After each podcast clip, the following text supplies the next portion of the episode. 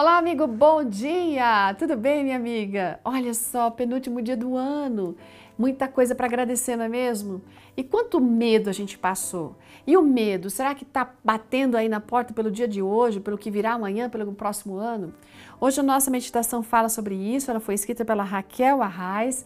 Ela é casada, tem dois filhos adultos, quatro netos.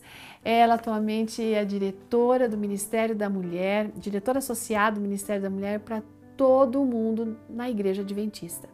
E ela escolheu um texto muito lindo que está em Isaías 43, verso 1, onde o Senhor fala o seguinte: Mas agora, diz o Senhor, aquele que o criou, a Jacó, aquele que o formou, ó Israel, não tema, pois eu o resgatei, eu o chamei pelo nome, você é meu. Gente, esta é uma promessa, é uma palavra muito forte, né? O Senhor dizendo para a gente: não tenha medo, não tema.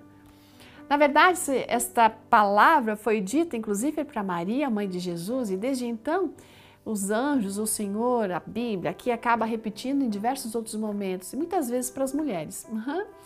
O Senhor não nega que existe perigo. Né? Às vezes, os nossos piores medos acabam se tornando realidade, mas mesmo assim, a certeza de quem é Deus e o que Ele diz e a presença dele ao nosso lado sempre estão aí para nos confortar um dia a Raquel foi fazer as malas para ir para a Bulgária e ela ficou pensando em tudo que ela tinha que fazer antes de partir. Tinha que planejar a viagem, orar, tomar coragem. Por quê? Porque viajar é sempre uma coisa imprevisível. E quando ela estava pensando em todos esses detalhes, ela se lembrou de um outro verso muito especial. Esse verso é lindo, gente. Também está em Isaías, assim: Não tema, porque eu estou com você. Não tenha medo, porque eu sou o seu Deus. Eu vou fortalecer, eu vou ajudar você eu vou segurar você com a minha mão direita vitoriosa. Não é lindo isso? Bom, a rainha Raquel, ela tomou coragem, né? E botou o medo de lado, porque Deus fez com que ela se lembrasse de que Ele era o refúgio e a força dela.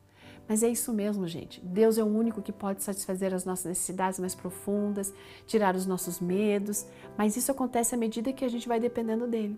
E ele sempre vai estar conosco, nos fortalecendo. Então, olha, nós também temos uma outra promessa maravilhosa que está em Hebreus que diz assim: Olha, eu nunca vou deixar você, eu nunca vou abandonar você, diz o Senhor. Isso é uma promessa que a gente precisa reivindicar. Quando a Raquel fechou a mala aquele dia para fazer a viagem dela por um longo período, ela saiu se lembrando exatamente disso, de que Deus estaria com ela. Amigo, amiga, não sei o que você vai fazer hoje, na próxima semana, nesse próximo ano, não é? Se você vai permitir, Deus vai acompanhar você. Então se agarre essa promessa. A promessa do não tema. Uhum. A presença divina é a razão pela qual nós não precisamos ter medo, bem como o motivo pelo qual a gente pode sempre afirmar que o Senhor é o nosso ajudador por isso não temeremos.